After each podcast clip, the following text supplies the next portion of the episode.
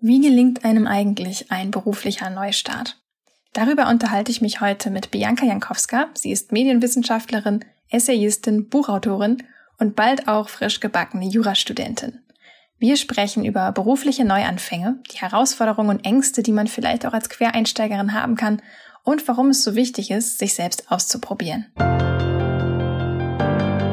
Für die, die Mut über Angst stellen. Für die, die Nein sagen, einfach weil es richtig ist. Für die, die entschlossen ihren Weg gehen. Für die, die still und stark sind. Für, Für dich. dich.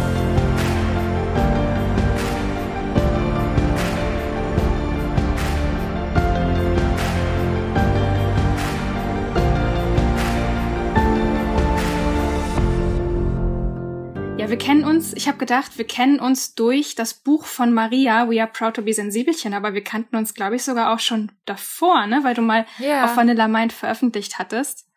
Genau, da ging es noch um meinen Struggle zur Identifikation als Journalistin und warum ich mich in diesem klassischen Journalismus nicht wohlfühle. Und genau, da habe ich bei dir einen Gastartikel veröffentlicht und ich kannte dich auch schon vorher von Instagram und habe dein Buch auch gelesen und wir haben zu einer ähnlichen Zeit eben ein, ein populäres Sachbuch geschrieben. Ich glaube, du warst ein Jahr vor mir und dann war ich dran mit Millennial Manifest und ja, ist irgendwie immer schön, jemanden zu haben, mit dem man sich austauschen kann. Gerade so, wenn das erste Buch rauskommt und man einfach noch keinen Plan hat, wie das dann wird mit der Veröffentlichung und mit Lesungen. Und was du mir auch zum Beispiel gesagt hast, war, dass äh, dein Verlag auch gar keine Lesung organisiert hat. So. Nee, nee, nee. Das hätte und das ich kann ich mich genau erinnern. Ja, genau. Das ist mir total in Erinnerung geblieben und so diese Illusionen, die man hatte, dass man da irgendwie, weiß ich nicht, voll ins Zentrum des Verlagsprogrammes gestellt wird. Dabei ist man halt einfach nicht Siri Hastfett oder so. Ja. ja, wobei ich auch ehrlich gesagt zugeben muss, mir war das damals ganz recht, dass mir das selber überlassen wurde, weil ich nämlich damals nicht an dem Punkt war, wo ich das gerne gemacht hätte. Also ich war dadurch, dass das das erste Buch war und ich war von dieser ganzen neuen Verlagswelt und diesem ganzen Buchthema war ich so eingeschüchtert und wie gesagt, ich mein, mein Buchthema war ja Verstecken gilt nicht, wie man als Schüchterner die Welt erobert. Von daher ist diese Angst, glaube ich, nachvollziehbar. Und da war ich froh, dass ich das auch erstmal nicht machen musste, ehrlich gesagt, vor Leuten in meinem Buch lesen. Und dann ist dein zweites Buch und meins auch, by the way, 2020 erschienen in, in Corona. Und du hattest ähm, wahrscheinlich auch keine Offline-Lesung, oder? Nein, nein, nein. Also es waren ursprünglich Workshops geplant, hat aber nicht geklappt und ist aber nicht schlimm. Dafür habe ich ganz viele andere Sachen gemacht. okay. Genau, also das dazu, daher kennen wir uns. Und du hast es eben schon gesagt, genau, berufliche Umorientierung. Weil ich hatte zuerst nämlich in deiner äh, Kurzbio gelesen, Bürostuhlterror ist dein Thema. Witziges Wort übrigens. Ähm, ja, gell. Deshalb habe ich es, glaube ich, immer noch stehen auf Groschenphilosophie.at, ja. Ja, genau. Aber du sagst genau, mittlerweile geht es um das berufliche Richtung wechseln. Was meinst du damit und hat das auch damit zu tun, dass du eben selber dich umorientiert hast? Ja, genau. Also das ist jetzt 2020 auch gekommen, dass ich tatsächlich auch bald eine neue Kolumne anfangen möchte auf meinem Blog, die wird heißen Branche wechsle dich. Und ich habe auch meinen Podcast, ähm, der heißt Badass by Nature. Und da ging es eben auch um diesen Bürostuhlterror, ähm, dieses sich durchschlagen als Freelancer in der Kreativindustrie und so weiter. Und ich habe den jetzt quasi intern schon umgebaut äh, zum Thema Richtung wechseln mit plus minus 30, weil das doch so ein Thema ist, das ziemlich viele Menschen betrifft und auch mich tangiert, denn ich habe auch durch meine Tätigkeit als Journalistin immer wieder mit Rechtsfragen zu tun gehabt und habe mir auch da so Dinge angesehen wie das einfache und das ausschließliche Nutzungsrecht. Mm, ich habe mir angesehen, die rechtliche Grundlage von Ausfallhonoraren. Gibt es da eine? Kann man das aufgrund irgendeines Paragraphens verlangen? Und mit dieser ja, mit diesem Interesse meinerseits kam dann eben auch, ja, meine Entscheidung, Intellectual Property Law zu studieren, also Immaterialgüterrecht. Das ist ein Master of Law und den beginne ich nächstes Jahr offiziell. Und dieses Jahr habe ich mich ähm, sehr viel mit dem BGB beschäftigt mit den ersten drei Büchern und bin gerade beim Schuldrecht. Also shout out an alle JurastudentInnen hier. Schuldrecht ist einfach ein richtiger Pain in the Ass. Und wenn ich noch ein Autoverkaufsbeispiel höre, dann schmeiße ich das Buch aus dem Fenster. So, so kam das, genau. Ja. Wow. Dann hast du ja auch echt demnächst viel zu tun, wo du dich richtig so reinstürzen musst. Ja, aber ich glaube, das ist es ja auch, was mich ursprünglich zum Bloggen und zum Schreiben geführt hat. Also dieses Lust, sich in was reinzufuchsen und irgendwie ganz viel Bücher zu einem bestimmten Thema zu lesen oder auch meine Gedanken festzuhalten, die zu reflektieren, der Öffentlichkeit zugänglich zu machen. Ähm, das kam ja nicht ursprünglich daher, weil ich unbedingt in den Journalismus wollte, sondern weil ich so gerne geschrieben habe, weil ich das für mich gemacht habe. Und dieses genuine Interesse, ähm, ich glaube, das muss schon sehr groß sein, wenn man sich für einen beruflichen Richtungswechsel Richtung Jura entscheidet. Also das weiß ich auch und ähm, das häufigste, was ich so höre, ist, also das klingt ja ganz schön trocken, ne? Oder Also ich könnte das nicht. Aber das Ding ist, das höre ich ja so schon, weil ich ja mm, eigentlich hauptberuflich geschrieben habe die letzten fünf, sechs, sieben Jahre. Also das hast du sicher auch schon gehört, oder? Also ich könnte das nicht. Hm? Mhm. Ich finde das aber eigentlich total spannend. Also selbst wenn ich für mein Empfinden das das Gefühl hätte, es wäre trocken, aber ich finde es ja trotzdem total spannend, weil wir Menschen sind alle so unterschiedlich und jeder interessiert sich für unterschiedliche Themen. Wir könnten ja gar nicht alle das, andere, das Gleiche machen. Das wäre ja furchtbar langweilig. Aber mittlerweile finde ich sogar äh, Steuerrecht gar nicht mal mehr so uninteressant. Also es geht tatsächlich in so eine Business-Richtung. Legal Tech finde ich auch total interessant. Zum Beispiel, ähm, wie kann man ähm, seine Miete senken. In Berlin gibt's ja das ähm, Startup oder Legal Tech Startup wenigermiete.de und wie funktioniert das auch? Also wie schafft man es, dass Rechtsprobleme, die ganz viele Individuen betreffen, auf kollektive Weise gelöst werden, auch zum Teil durch Automatisierung und Standardisierung. Es ist einfach dieser Fortschritt und dieser diese Technologien, die äh, ja schon durchaus vorhanden sind, die mal zu ergründen aus rechtlicher Perspektive und auch aus beruflicher Perspektive und zu schauen, was kann ich da machen? Kann man vielleicht aus dieser Richtung die Gesellschaft ein bisschen zum Besseren verändern? Ich bin keine Idealistin und ich bin auch keine Aktivistin, aber ich denke schon, dass es Bereiche gibt, in denen ich mich einbringen kann und ich habe super lange eben nach was gesucht, das ich machen könnte, ähm, nachdem ich mich ja offiziell sozusagen vom Journalismus verabschiedet habe 2018 und ja, also es hat auch eineinhalb Jahre gedauert, diese Entscheidung wirklich final zu treffen, um mich da zu bewerben und genommen zu werden. Und mh, hm, du weißt ja, wie das ist, wenn man äh, vom ersten Gedanken bis zur Zusage zu etwas oder tatsächlich, dass man sagt, so jetzt fange ich an, ist es ja ein weiter Weg. Und ja, viele sind auf der Suche und ich möchte auch in meinem Podcast jetzt äh, paar andere Menschen zu Wort kommen lassen. Zum Beispiel, wie wird man vom Video-Editor zum Programmierer? Da habe ich jetzt eine Folge gemacht. Oder was macht man, nachdem man in der Europäischen Kommission gearbeitet hat, aber dann zum Beispiel zu Google möchte? Wie schafft man so einen Wechsel? Mm, das finde ich irgendwie super interessant, ja. Hast du auch mal sowas gehabt, äh, so einen Moment, wo du dachtest, oh, ich schmeiß alles hin, das mit der ganzen Content Creation, ich pack's nicht mehr? Äh, täglich? Nein. Doch. ja, so unehrlich war die Antwort gar nicht. Nein, ähm, ich glaube, diesen Punkt erreiche ich immer ganz schnell, wenn ich zu viel in Social Media unterwegs bin, ehrlicherweise. Ja. Wenn du dich zu sehr ablenken lässt von, den, von dem, was andere machen, oder? Ich bin ein zutiefst zufriedener Mensch, solange ich offline bin, ja, weil dann ist nämlich keiner da, womit ich mich vergleichen kann. Ja. Ich kenne das so gut. Genau. Also sobald ich dann online gehe und sehe, was macht Person X, was macht Person Y, möchte ich, müsste ich nicht zu diesem Zeitpunkt auch schon längst so erfolgreich sein und das, das wirft einen so nieder und das ist so unnötig. Immer wenn ich das bei mir selber merke, ich bin ja mittlerweile auch ein bisschen besser in Selbstbeobachtung, dann gehe ich offline und sage, nee, das reicht. Ich muss mich mit mir selber vergleichen. Ja, oder auch so, ja, zu diesem Thema hätte ich längst was schreiben sollen oder warum habe ich jetzt noch nicht diese App oder so ausprobiert und muss ich da jetzt mitmachen? Und nochmal, um zu diesem Thema zurückzukommen, so Richtung wechseln mit 30. Ich glaube, also ich finde 30 überhaupt nicht schlimm. Es macht mir keine Angst in dem Sinne, dass ich jetzt denke, wow, jetzt geht's irgendwie bergab. Aber es ist, glaube ich, so ein Zeitpunkt, wo man im besten Falle ziemlich bei sich selbst ist schon und, und irgendwie weiß so, okay, das ist was für mich und das nicht und da möchte ich nicht mehr reingehen, da möchte ich nicht mehr mitmachen und eben vielleicht auch die Dinge, die einen stören, schon gedanklich aussortiert hat, aber vielleicht noch nicht ähm, den finalen Step gesetzt hat, um jetzt da, ja, ähm, irgendwie sich für ein Studium oder so zu entscheiden. Aber vielleicht kurz davor steht, ja. Aber lass uns total gerne nochmal bei dem Thema bleiben, weil du eben gesagt hast, du hast dich auch sehr, sehr lange mit dieser Entscheidung getragen. Wie hast du dich dabei gefühlt? Hattest du auch Ängste? Was, was hat es mit dir gemacht?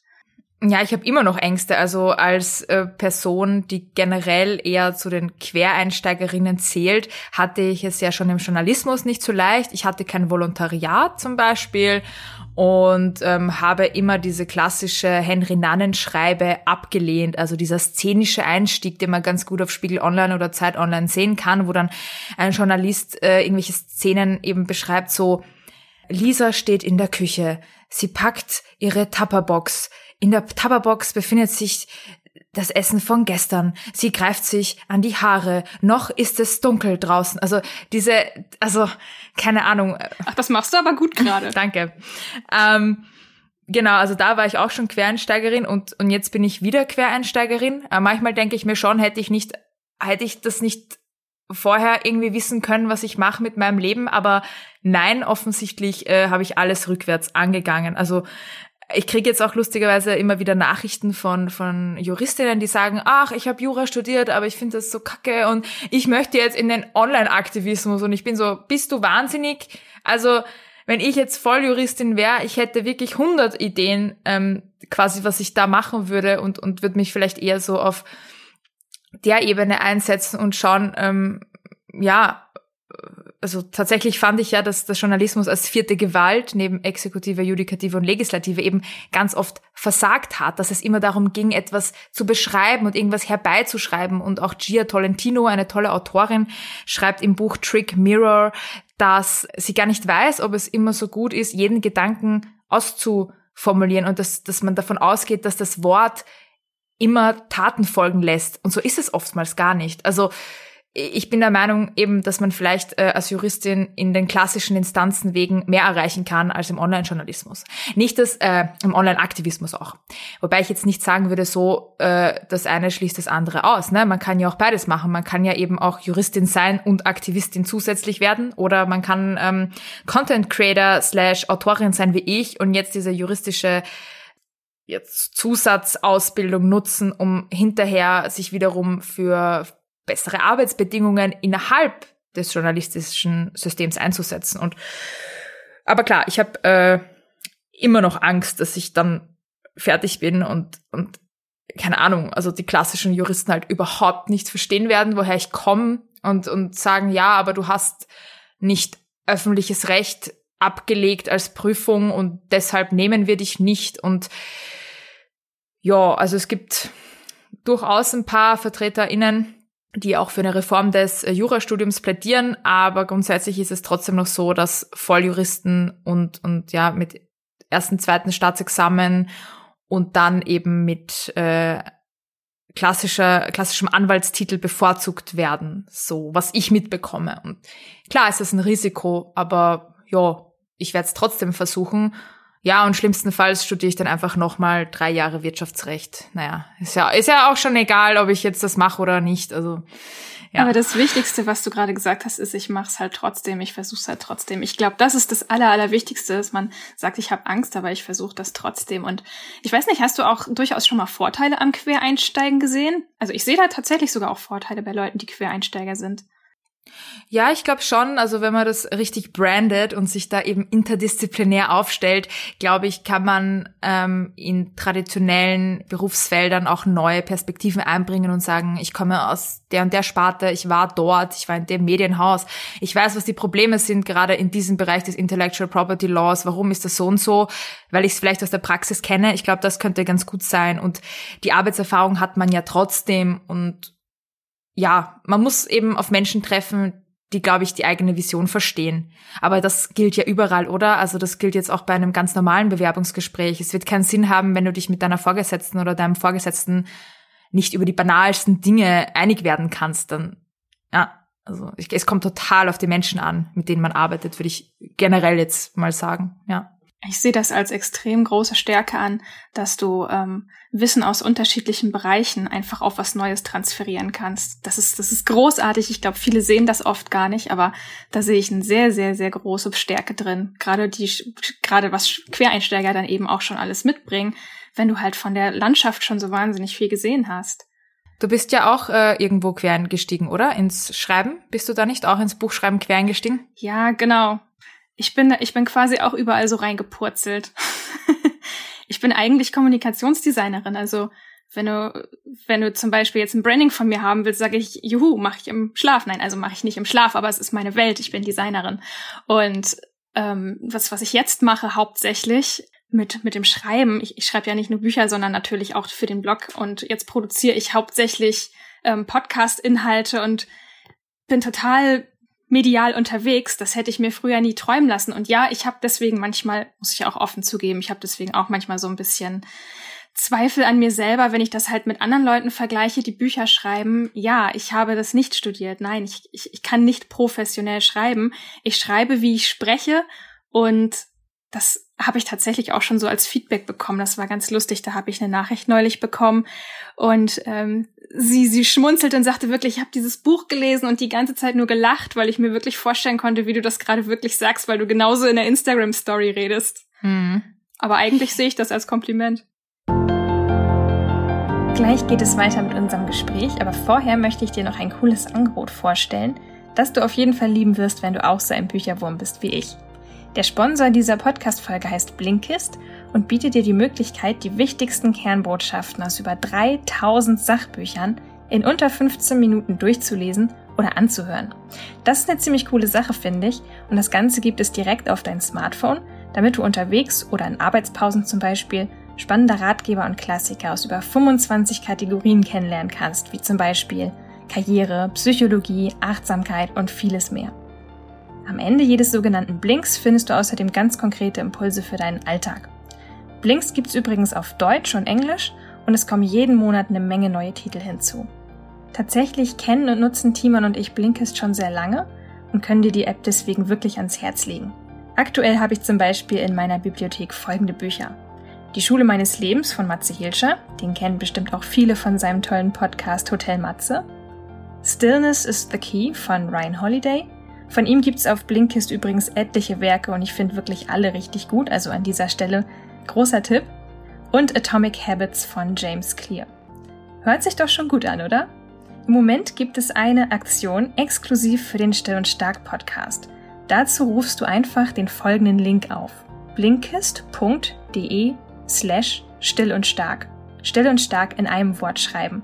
Blinkist buchstabiere ich zur Sicherheit lieber noch einmal. B-L-I N-K-I-S-T. Also nochmal blinkist.de slash still und stark. Damit bekommst du 25% Rabatt auf das Jahresabo Blinkist Premium geschenkt und natürlich kannst du vorher auch alles sieben Tage lang kostenlos und völlig unverbindlich testen. Den Link zum Angebot, den findest du natürlich auch in unseren Shownotes. Viel Freude beim Stöbern und jetzt geht's weiter. Ja, ich glaube auch, dass der traditionelle Buchmarkt bald aufwachen wird und realisiert, dass die ganzen hochgestochenen, ich schreibe wie in der Literaturwerkstatt des 19. Jahrhunderts, Texte gar nicht mehr so am Puls der Zeit sind und dass es dafür auch eine Käuferinnenschicht gibt und ein großes, sogar ein größeres Zielpublikum noch als jetzt, glaube ich, bei diesen sehr hochgestochenen äh, bisschen angeberischen Schriften. Also ich will das jetzt auch nicht abwerten. Ne? Es gibt ganz unterschiedliche Weisen zu schreiben und äh, Grundsätzlich möchte ich aber sagen, dass es völlig legitim ist, glaube ich, das Schreiben nicht professionell gelernt zu haben, wenn man trotzdem eine Idee hat für ein Buch und, und Bock darauf hat und sich auf ein Lektorat einlassen kann und sagt, ja gut, ich mache das jetzt auch, wenn ich es nicht eben professionell irgendwo an der Journalistenschule oder was auch immer gelernt habe. Ich finde es trotzdem gut, ähm, das zu machen und die Verkaufszahlen diverser Bücher, die auf dem Markt jetzt sind, auch von Instagramerinnen oder Bloggerinnen, zeigen ja, ähm, dass es geht, oder? Und dass man sich dafür auch nicht mehr so schämen braucht vielleicht. Also du hast vorher gesagt, ich habe das ja, also eben so, ich ein bisschen in die Richtung so, ich kann das ja gar nicht wirklich, ne? Also jetzt so überspitzt formuliert, aber ich glaube, du kannst das schon wirklich. Also, ja. ja, das ist, das ist, ich glaube, so jeder hat so seinen Punkt, wo er manchmal noch so total unsicher ist und so, aber es kommt, ne? Also jetzt, jetzt, wo ich merke, Mensch, okay, da kommt noch ein Verlag und ich darf sogar ein zweites Buch schreiben, merke ich ja auch, okay, guck mal, da vertraut mir ja jemand. Und ich glaube, das ist auch ein ganz wichtiger Faktor, dass man eben lernt zu sagen, ich vertraue da jetzt nicht ständig so auf meine innere Kritikerin, die ja echt bösartig und hart manchmal sein kann, ähm, sondern man, man versucht einfach aus dem eigenen Kopf mal rauszukommen und zu sehen, okay, warum fragen die mich denn überhaupt? Ja, das ist ja, ja. Ist ja nicht ja. bloß purer Eigennutz. Also das ist ja offensichtlich beiden Seiten, sonst würden sie mich nicht fragen. Ne, da besteht ja schon ein gewisses Vertrauen. Das finde ich, muss man auch einfach mal lernen, so anzunehmen.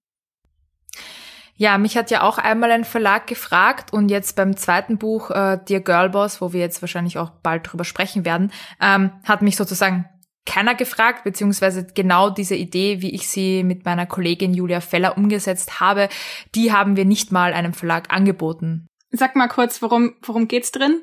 In dem Buch geht's um Kreativität, Spätkapitalismus, Feminismus, ähm, ja, und modernes Online-Unternehmerinnentum. So grob zusammengefasst. Also auch um Insta-Fame und wie wir uns dadurch ein bisschen verrückt machen, um die Nachahmbarkeit von ähm, so krassen Erfolgen, wie du schon gesagt hast, die man dann so beobachtet und sich so vielleicht denkt, hm, warum habe ich das noch nicht? Und ja, was, was das eigentlich ähm, mit uns macht und auch wie realistisch es äh, immer ist, ähm, sowas nachzumachen, ob das wirklich äh, zum Erfolg führt. Was macht das denn mit dir, wenn du das alles so konsumierst und betrachtest? Was macht's mit dir? Ich sehe Verkaufsmechanismen ganz oft. Also ich sehe halt als, ähm, ich bin ursprünglich, das habe ich noch gar nicht gesagt, ähm, Kommunikationswissenschaftlerin und ähm, habe mich auch spezialisiert auf Popkultur und ähm, ja, sehe dann natürlich auch, welche Bilder so reproduziert werden. Siehst du das rein mit dieser professionellen Brille, weil du sagst, Mensch, du kommst einfach vom Fach und du kennst diese Mechanismen, die dahinter stecken? Oder macht das durchaus auch was mit dir persönlich, wo du dann siehst, Mensch, jetzt fühle ich mich aber irgendwie auch auf einmal wertloser oder unzufriedener? Merkst du es bei dir trotzdem auch? Oder hast du so eine, so eine Immunität, weil du sagst, Mensch, du weißt, wie es funktioniert? ähm, ich kann da kurz, äh, wenn es okay ist, eine Stelle aus dem Buch vorlesen. Ja, klar. Ich glaube, dann, dann, dann sieht man so, wie ich da drauf schaue, noch ein bisschen besser. Okay. Scrolle ich durch den Hashtag Girlboss auf Instagram, scheint es für weiße Cis-Frauen nur eine Möglichkeit zu geben, die Illusion der hart arbeitenden Online-Unternehmerin aufrechtzuerhalten. Freundlich lächelnd mit einer gebrandeten Kaffeetasse in der Hand. Fast so, als könnte die hochkonzentrierte, gut frisierte Frau so am Horizont schon ihre nächste Business-Idee spotten. Jahr für Jahr fallen Millionen von Menschen auf memoirenhafte Ratgeberbücher rein, die nach dem immer gleichen Prinzip funktionieren. Arbeite hart und du wirst erfolgreich sein. Die Sprüche, die auf den Girlboss-Profilen wie Woman CEO Mindset kursieren, klingen dann so oder so ähnlich. Either you don't want change bad enough, you don't believe in yourself, or you're simply lazy. You are the CEO of your life. Hire, fire, and promote accordingly. Of course I struggle, I just don't quit. Affirm, my income will double this month. Ob die Verfasserinnen nun andere oder sich selbst für ihren persönlichen Profit ausbeuten, oder wie soll dieses magische doppelte Einkommen einfach so passieren, konnte an dieser Stelle leider nicht überprüft werden. Sicher ist nur, wenn Frauen an der Spitze ausbeuterische Strukturen zulassen und sich mit einstigen politischen Feindinnen verbünden, nur um endlich selbst zu profitieren, dann ist es zwar ökonomisch für die Frau als solches zu begrüßen, ansonsten allerdings scheinheilig. Nach meinem Erasmus-Semester vor fünf Jahren kann ich heute bei Hashtags wie Girlboss, Fempreneur oder Shepreneur nur noch schmunzeln und stelle im Geiste folgende Gegenfrage. Woman, hast du schon einmal ein Profil gesehen, in dem die Rede von Male Branding für Hepreneurs ist? Vermutlich nicht, weil das männliche selbst für aufgeklärte Kapitalistinnen immer noch die Norm ist. Ja, also so, so sehe ich das äh, schon eher aus einer, glaube ich, beobachtenden Perspektive. Ich habe da keinen Druck, mich irgendwie diesem Girlboss-Ideal so zu unterwerfen mm, und schaue mir Trends äh, immer ganz gerne so aus der Distanz eigentlich an. Was hältst du denn für für authentisch. Also ich, ich höre da jetzt so ein bisschen raus, dass du das alles für mehr oder weniger ein bisschen scheinheilig hältst. Wie kann ich denn jetzt als, naja, potenzielle Kundin, sag ich mal, rausfinden, was ist für mich wirklich authentisch, was, wonach soll ich beurteilen, ob, ob das wirklich jetzt leere Worte sind oder ob die das wirklich leben? Ich glaube, wenn wir jetzt noch so, so zum Thema Personal Branding was diskutieren möchten, glaube ich, merkt man das ganz gut, ähm, auch so an der Optik des Profils zum Teil. Also es ist für mich nicht mehr authentisch, sich komplett durchzubranden zum Beispiel. Also immer dieselben Vorlagen zu verwenden und ganz akkurat darauf zu achten, wie man das alles so zusammenhält und dann nur noch eine Farbe zu verwenden. Ich finde, das ist schon ein bisschen wieder out. Ähm, was ich auch seltsam finde, ist, wenn in der Bio sowas steht wie ähm, ich texte für dich kreative Sprüche, wo ich mir denke, ähm, dann zeig mir doch deine kreativen Sprüche und schreibst dir nicht in die Bio. Also ein bisschen mehr so, ich möchte sehen, dass die Person das, was sie so quasi sagt, auch umsetzt. Also ich glaube einer Person auf Instagram mehr, wenn sie das lebt, statt es lediglich hinzuschreiben. Ähm, sowas. Oder ich, ich finde auch, man merkt zum Teil, wenn Personen, hm, wie beschreibe ich das jetzt? Hm, wenn sie nur wollen, dass man von ihnen kauft. Also wenn die Ansprache super werblich ist, ständige Hard Pitches, also in jedem zweiten Post wird dir irgendwas angedreht, irgendein Funnel, irgendein Buch und man merkt so, oh, die Person hat eigentlich gar keinen Bock mehr auf Social Media oder auf diese Plattform und versucht jetzt nur noch die Kuh zu melken. Das finde ich irgendwie ist auch sehr Girlboss äh, spezifisch zum Teil, dass man das Gefühl hat, so ja, da wird zwar empowered, aber für den Zweck, sich selbst zu bereichern und irgendwelche Kurse um 5000 Euro zu irgendwas Banalem wie so erstellst du deinen eigenen Online-Kurs zu verkaufen. Ich möchte jetzt keinen Namen nennen, aber ich glaube, uns fallen da alle ein paar Personen ein, wo man echt so das Gefühl hat, du willst halt selbst einfach jetzt richtig abcashen und so quasi den, Mo den Moment nutzen, wo irgendwie dieses Thema so aktuell ist und dann wird dann alles aufgesetzt. Von Landingpages bis E-Books, bis alles Mögliche einfach. Das finde ich dann unauthentisch. Und wenn das dann auch noch in Kombination ist mit diesen klassischen geklauten Empowerment-Sprüchen, bin ich schnell weg, weil das ist sehr generisch, das ist nicht genuin. Da sehe ich irgendwie nicht die Persönlichkeit dahinter. Und ich glaube, was, was für mich authentisch ist, wenn ich echt das Gefühl habe, die, die Person in diesem Account hat so ihren eigenen Humor oder die nimmt sich nicht selbst so ernst und sowas mag ich ganz gerne und, und ja, einfach wenn man nicht so ständig das Gefühl hat, so man wird hier abgezockt und abgezogen und es wird einem etwas vorgegaukelt, was, was gar nicht so ist. Es ist ein ganz, ganz schwieriges Thema, weil ich kenne das ja auch von mir. Das ist das eine, ich, ich möchte ja irgendwie mit meiner Botschaft da rausgehen, ich möchte ja irgendwie helfen, ich möchte, ähm, dass Menschen sich davon angesprochen fühlen, sagen, guck mal, hier, hier ist wirklich die Plattform, wo Introvertierte sich gesehen fühlen können, die vielleicht eher sonst nicht so die Sichtbarkeit bekommen.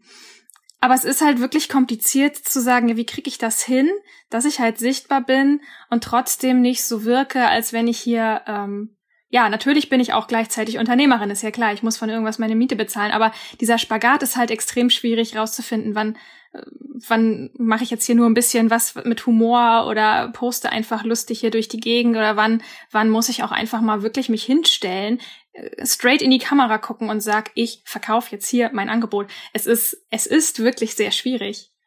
Ja, fällt dir das auch dann schwer, diesen Move zu machen, zu sagen, so jetzt kauft quasi dann? Ja, absolut. Also ich, ich werde immer besser darin. Das ist auch so ein Ding, was mir zum Beispiel am Anfang der Selbstständigkeit extrem schwer gefallen ist, wo ich 2014 meinen Angestelltenjob gekündigt habe und gesagt habe, ja, Melina, aber was du bis jetzt gemacht hast, kannst du dir jetzt nicht mehr leisten. Du brauchst Social Skills. Und äh, so ging das eben los. Und das ist ein langer Lernprozess. Natürlich ist viel passiert in der Zwischenzeit, aber trotzdem fallen mir viele Sachen noch schwer und verkaufen ist eine Sache davon, ja. Ja, man sagt ja ähm, quasi, man muss dreimal guten Content liefern, auch for free und einfach wirklich so da sein als Person und quasi das vierte Mal kannst du da mal wieder so ein Hint machen, ähm, dass man jetzt äh, hier was kaufen kann. Ich bin auch grundsätzlich nicht gegen Unternehmerinnentum oder so oder ähm, dafür, dass man seinen ganzen Content gratis hergibt. Überhaupt nicht. Ich glaube aber daran, dass Menschen dann kaufen, wenn sie so von dir überzeugt sind und weil sie dich so lieben als Person, dass, dass darüber eigentlich die Sales generiert werden und gar nicht über diesen scammy Weg, wo irgendwelche Dinge versprochen werden. Und das hat mich auch bei vielen Girlbosses eben so gestört, dass sie so gesagt haben, ja, wenn du das und das nicht machst, bist du einfach faul. Ähm, das Kapital in 90 Prozent der Fälle in Deutschland immer noch vererbt wird und nicht erwirtschaftet wird, hat sich seit dem 19. Jahrhundert nicht verändert. Aber es wird so getan, als ob jeder diese Tellerwäscher zum Millionär oder Online-Marketing-Star-Weg, als ob man den einfach so gehen könnte. Und da gab's auch, ähm, da gibt's einige gute Reportagen auch schon auf YouTube, wo dann mal geschaut wird, ja, ähm, wie viel Geld kann man wirklich mit Online-Kursen machen und wann ist es einfach nur ein Scam. Das ist so dieses ähm, Ding, was ich auch in dem Buch Dear Girlboss versuche zu thematisieren und ein bisschen so ähm, zu hinterfragen, so auch, hm, warum sind keine Männerfreundinnen bislang reich geworden? Na jo, weil wir halt nicht Scammy sind, weil uns tatsächliche Inhalte wichtiger sind als leere Phrasen ähm, und weil wir auch zum Beispiel versuchen, niemanden auszubeuten. Also ich habe das Buch auch gemeinsam eben mit meiner Kollegin Julia Feller gemacht und es war nicht so, dass ich ihr dann einfach 50 Euro gegeben habe für diese über 20 Illustrationen, sondern wir sind einfach genau gleichberechtigt am Profit beteiligt gewesen. Und ich glaube, solche kleinen Hebel sind es, die letztlich die eigene unternehmerische Authentizität auch untermauern können. Und das haben wir auch kommuniziert. Und da hat, hatte ich auch null das Gefühl, dass wir irgendwie ähm, so kauft uns jetzt unbedingt waren, sondern wir haben einfach ehrlich berichtet, wie es ist, ein Buch zu machen. Und ich glaube, das ist so eine Möglichkeit, um unternehmerisch tätig zu sein online und gleichzeitig noch die Sympathien der Menschen auf der eigenen Seite zu haben. Ich glaube, da ja. sind wir aber auch bei einem ganz wichtigen Kern und das ist auch immer, wenn man das alles beobachtet, dieses ganze ähm, Geschäfte machen im Internet, was will ich eigentlich wirklich? Also was ist denn eigentlich meine Intention? Warum bin ich hier tätig und was ist mein Ziel und wann bin ich auch zufrieden? Das finde ich ist diese ganz zentrale Frage, wie definiere ich denn Erfolg für mich selber? Und das würde ich dich auch total gerne nochmal fragen, wann fühlst du dich denn persönlich wirklich erfolgreich? Wie gesagt, ich verkaufe ja auch Dinge, so mein Buch oder ähm, ich unterrichte auch unter anderem an der Humboldt-Uni, also da werde ich von der Uni bezahlt, ich mache den Kurs aber auch privat. Und ich habe ja diesen Podcast Badass by Nature, der ist bezahlt, also hinter einer Bezahlschranke. Und ich fühle mich dann erfolgreich, wenn ich es als Nischen-Content-Creator in dieser überladenen Attention Economy schaffe, tatsächlich Mitgliedschaften zu verkaufen ohne dass ich das aber so krass irgendwie, ähm, ja, dass ich die ganze Zeit rumschrei, ihr müsst mich unterstützen, ihr müsst das kaufen, sondern ich liefere die Inhalte, von denen ich selbst überzeugt bin. Und daraufhin trudeln Mitgliedschaften ein. Und das ist für mich so eben das, was du auch gesagt hast, so wenn man selbst ähm, das macht, was einen interessiert und wofür man brennt, immer noch, dann sehen das andere Menschen, dann sehen Menschen deine Passion und dann gerät dieser kommerzielle Aspekt irgendwie in den Hintergrund. Er ist zwar da, aber eher so aus der Sicht, okay, ich möchte das wirklich haben. Es ist ein fairer Preis. Also mein Abo kostet, ähm, ich glaube, das günstigste sind irgendwie 3,90 im Monat oder sogar 2,50, wenn das jetzt für den ähm, anderen Podcast ist. Ich habe auch noch einen öffentlichen. Ähm, egal. Auf jeden Fall, da fühle ich mich irgendwie erfolgreich, weil ich das Gefühl habe, ich habe niemandem was angedreht und die Menschen kommen aber trotzdem wegen meiner Haltung und weil sie das so in der Art und Weise aus diesem Blickwinkel nur bei mir bekommen. Ähm, ich definiere mich aber nicht natürlich nicht nur nach irgendwelchen Verkäufen. Es wäre irgendwie ziemlich traurig, wenn ich jeden Morgen so checken würde, uh, wie viel Prozent habe ich jetzt plus gemacht. Ich schaue das zum Beispiel sehr selten an. Ich schaue da vielleicht, mh, hm, meine Verkaufszahlen schaue ich vielleicht ein, zwei Mal im Monat an. Und den Rest der Zeit versuche ich, ein erfülltes Leben zu führen. TM. Ähm, Oh Gott, wie kann man das jetzt sagen, ohne dass das super abgedroschen klingt? Ja, ist aber ähm, so. Ist ja so. Ja, es, also, ne? Also, ich versuche viel spazieren zu gehen. Wirklich. Ich liebe spazieren. Ich bin auch sehr, sehr gerne an der Ostsee. Ähm, Nordic by Accident habe ich das letztens genannt. Ich habe meine Liebe einfach für den Norden total äh, entdeckt. Warum warst du noch nicht hier in Lübeck? Ähm, ich war aber einmal erst und das ist schon okay. länger her. Aber ich finde Lübeck auch richtig, richtig schön. Und wenn ich komme, ich verspreche dir, wir treffen uns und gehen spazieren. Komm wieder und sag Bescheid. Ja, wir gehen spazieren. Vielleicht können wir auch ein paar Kühe füttern gehen. Ja, und so. Also Tiere finde ich auch toll. Ich liebe das Meer. Ähm, ich ich spiele Klavier. Das versuche ich dann auch, ähm, so gut es geht, also ich mache es natürlich non-kommerziell, ne? Also Konzertpianistin wäre ich in diesem Leben nicht mehr. Und das ist halt richtig gut, auch so ein Hobby jetzt zu haben, ähm, wo du nochmal, also ich, da, da definiert sich Erfolg dann wieder ganz anders. Es ist dann für mich schon ein Erfolg, wenn ich an einem Tag so ein Blatt geschafft habe, mir beizubringen. Und, und manchmal schaffe ich es auch nicht, dass ich es jetzt komplett irgendwie gelernt habe, weil ich irgendwie einen Fingersatz nicht hinbekomme und dann ist es auch egal. Aber dass man andere Dinge findet, abseits von seinem Beruf, die einem Freude bringen, wie ein Hobby oder ein Haustier oder auch Beziehungen. Ähm, ich habe die letzten Jahre auch echt viel so an meinen Beziehungen gearbeitet und an meinen Freundschaften und wirklich so bewusst gesagt, hey, das ist mir total wichtig. Ich möchte Freundschaften mehr in den Fokus meines Lebens stehen, habe dann diesen Sommer ein Haus äh, gebucht für vier, fünf Freunde. Ich habe das in die Hand genommen, also wirklich zu sagen, so will ich, dass mein Leben aussieht. Ich möchte Urlaub mit Freunden machen, dann organisiere ich das. Oder ich möchte ein Hobby haben, das nichts mit Schreiben oder klassisch irgendwie Jura oder so zu tun hat. Ich lerne Klavier. Also sich diese Dinge auch ähm, auch herzunehmen für den persönlichen Erfolg, dass es da nicht eben alles auf, so verbissen auf dieses Berufliche irgendwie rausläuft. Oder wie, wie ist das bei dir?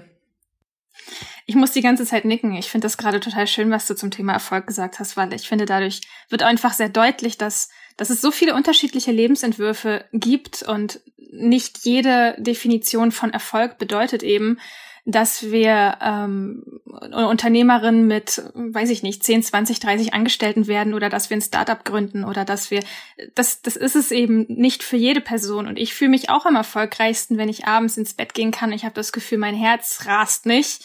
Ich bin mhm. nicht nervös und aufgeregt und ich habe yeah. nicht das Gefühl, schon wieder was Falsches gesagt zu haben oder äh, die Abwesenheit von Emotionen ist manchmal abends das befriedigendste Gefühl oder so. Ich habe nichts ja. verkackt, es ist nichts Schlimmes passiert und ich habe morgen Dinge vor mir, die mir halbwegs Spaß machen, oder? Und das, genau. das ist Erfolg, oder? Oder wenn ich sagen kann, Mensch, ich, ich kann mir einfach mein Leben so aufbauen, wie ich das möchte. Für mich war es zum Beispiel einer der größten Erfolge, dass ich gesagt habe, ich bin raus aus dem 9-to-5-Modell, weil mein Körper hat dagegen rebelliert und es hat nicht zu mir gepasst. Ich bin eine totale Nachteule. Ich kann abends am besten arbeiten. Ich habe einfach nicht in dieses typische 9-to-5-Modell gepasst. Das sind so Dinge, die machen für mich Erfolg aus, weil ich dann merke, ich kann nach, nach meinen Bedürfnissen leben und ich habe mir hier eine Unabhängigkeit aufgebaut. Und natürlich kommt auch irgendwann das Finanzielle, da brauchen wir gar nicht drum herum reden. Geld gibt auch eine gewisse Sicherheit, aber das ist für mich wo irgendwann einfach das Ende erreicht ist, wo ich sage, wenn ich in meinen Kühlschrank gucke und da sind leckere Sachen drin und ich kann mir aussuchen, was ich einkaufe und ich wohne hier in einer schönen warmen Wohnung, dann ist das schon ein Luxus, wo man ja auch echt einfach mal fairerweise sagen muss, die meisten haben das nicht. Mhm. Ja. Und das ist, wo ich auch selber immer wieder lerne, Dankbarkeit auch einfach für das zu entwickeln, was ich habe und nicht auf das zu gucken, was ich nicht habe. Mhm. Voll. Ich muss auch sagen, mir ging es definitiv durchaus schlechter, auch als ich noch in diesen klassischen Lohnarbeitsverhältnissen gesteckt habe, wo ich gar keine Alternative hatte. Also dahingehend kann so eine Online-Präsenz natürlich auch ein emanzipierendes Potenzial entfalten, wenn man dadurch selbstständiger arbeiten kann und eben am Ende des Monats trotzdem davon leben kann. Und ich bin da auch so, dass ich, ähm, ich habe so eine Grenze darunter will ich jetzt nicht kommen finanziell, aber die ist schon jetzt nicht so super hoch. Also ich, ich setze jetzt nicht irgendwie bei 3000 Euro an und wenn ich da drunter bin, irgendwie äh, fange ich an zu weinen, sondern die ist halt so, dass ich halt dann immer noch gemütlich leben kann, aber eben jetzt nicht mehr zum Beispiel, keine Ahnung, ich kaufe sowieso keine Klamotten. Also wenn man, wenn man sich ein bisschen dahingehend beschränkt oder sagt, ich brauche ich brauch auch jetzt nicht jedes Monat um 500 Euro neue Klamotten, ja, dann ist es irgendwie auch leichter, glaube ich, zufrieden zu sein. Wobei ich schon sagen muss, es ist schon ein Hassel gewesen, das so aufzubauen, wie es jetzt ist. Also Geld spielt auf jeden Fall eine Rolle. So, sagen wir es mal so. Ja. Ich finde das aber total wichtig, dass du es auch gerade gesagt hast. Es ist ein langer und steiniger Weg und ich finde, das darf auch so sein. Ich finde, was mich auch ganz häufig aufregt, ist diese Mentalität, die unsere Generation leider manchmal hat. Ich muss alles sofort haben und es darf mich nichts kosten. Mhm. Dieses, dass wir instant Dinge einfach zur Verfügung haben. Ich nehme Kredit auf und schon habe ich den neuen großen Fernseher. Das ist, äh, oder ich, ich nehme Kredit auf und schon gehört mir ein Haus. Und das ist diese Mentalität überträgt sich auf vieles im Leben, habe ich den Eindruck. Und deswegen haben wir oft das Gefühl, dass wir Dinge sofort erreichen müssen und dass es völlig natürlich ist, dass uns alles sofort in den Schoß fällt. Ja. Und das ist nun mal mit der Selbstständigkeit überhaupt nicht so. Du brauchst so viel Durchhaltevermögen, das klappt nicht auf Anhieb. Absolut. Und ich finde, das ist ein ganz, ganz wichtiges Learning, dass das ähm, ja, das viele manchmal vergessen. Natürlich setze ich mich da nicht hin und schnipp zweimal mit den Fingern und plopp habe ich ein sechsstelliges Business.